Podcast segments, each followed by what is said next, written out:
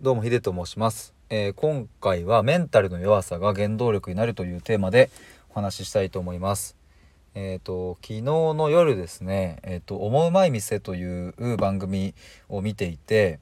まあこれは結構あのご存知の方もいるかと思うんですけれどもあの一般の方のこうお店をね飲食店をこう取材してまあそこでのこう人間模様を えっ、とこう放送するみたいな感じなんですけれども、まあ、昨日出ていった、えー、と確か静岡県の沼津市かなにある「夢の中へ」っていうスパゲッティ屋さんの店主、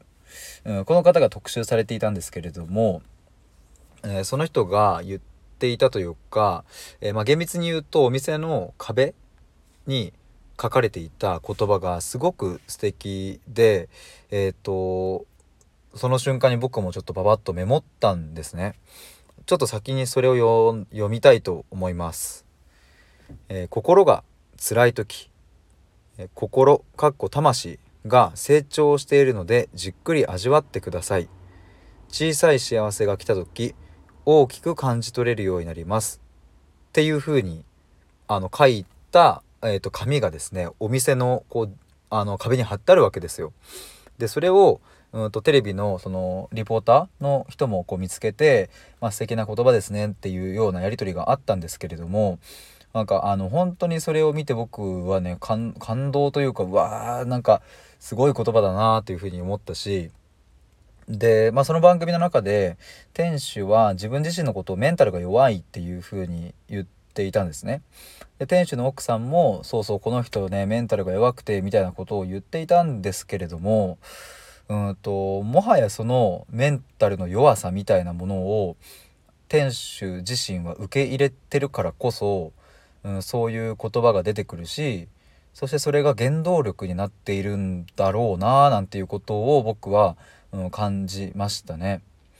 なんかやっぱりこう辛い苦しいっていう時って、うん、視野が狭くなるしそのことだけしか考えられなくなっちゃって、えっと未来はどうなるんだろうとかうんとねあんまりこう良くない方向にマイナスな方向に考えてしまいがちだったりすると思うんですけれども、うん、やっぱりこの店主の言葉を借りれば、うん、そういう辛い時こそ自分の心魂が成長しているから、まあ、それをじっくりと味わうっていうあ今自分の、うん、心が、うん、一歩ずつ前に進んでるんだなとかあ今ちょっとずつ大きくなってるんだなみたいなことを味わうっていうのはうんとてもこうそれこそ貴重な時間なのかななんていうことを思いました。で番組でも紹介されていましたが、うん、とこの店主が過去にもこう実は放送されていて、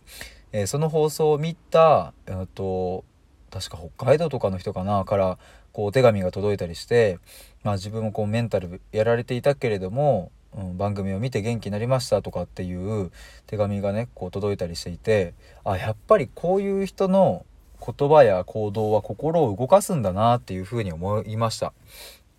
もちろん番組自体はね視聴率を取らなきゃいけないし、えー、と面白く演出しなきゃいけないっていう側面もあるから必ずしもその店主の、うん経験ばかりを放送はできないし必ずしもそのこう感動シーン満載もりもりみたいな感じの、うん、編集もできないから、まあ、ちょっと面白おかしく、うん、とそこを編集していたりもするんですけれどもでもやっぱりその面白さユーモアの裏側にある店主のこう繊細な心でもその繊細だからこそこう紡ぎ出される言葉っていうのが人の心を動かしてでまたそれが手紙で返ってきてで今度てあの手紙を読んだ店主がまたそれに励まされてっていうでそんな励まされた店主を僕は昨日テレビで見ていてまたなんかこう元気をもらってっていうなんかそんな循環がすごく素敵だなっていうふうに思いました。だから僕もその言ってしまえばメンタルが、えっと、強いか弱いかってまあここだけで判断できないですけれども、まあ、どっちですかって言われたらまあ弱い方になるのかな。まあちょっと何とも言い難いですけれども、うん、でもだからこそその弱い自分弱い時もあるってそんな自分をちゃんと受け入れて、えっとそれを、うん、その店主みたいに原動力にしてえー行きたいなと。でそしてそのためにはじっくりと味わっていくっていうことを、うん、その都度欠かさずにやっていきたいななんていうことを思いました。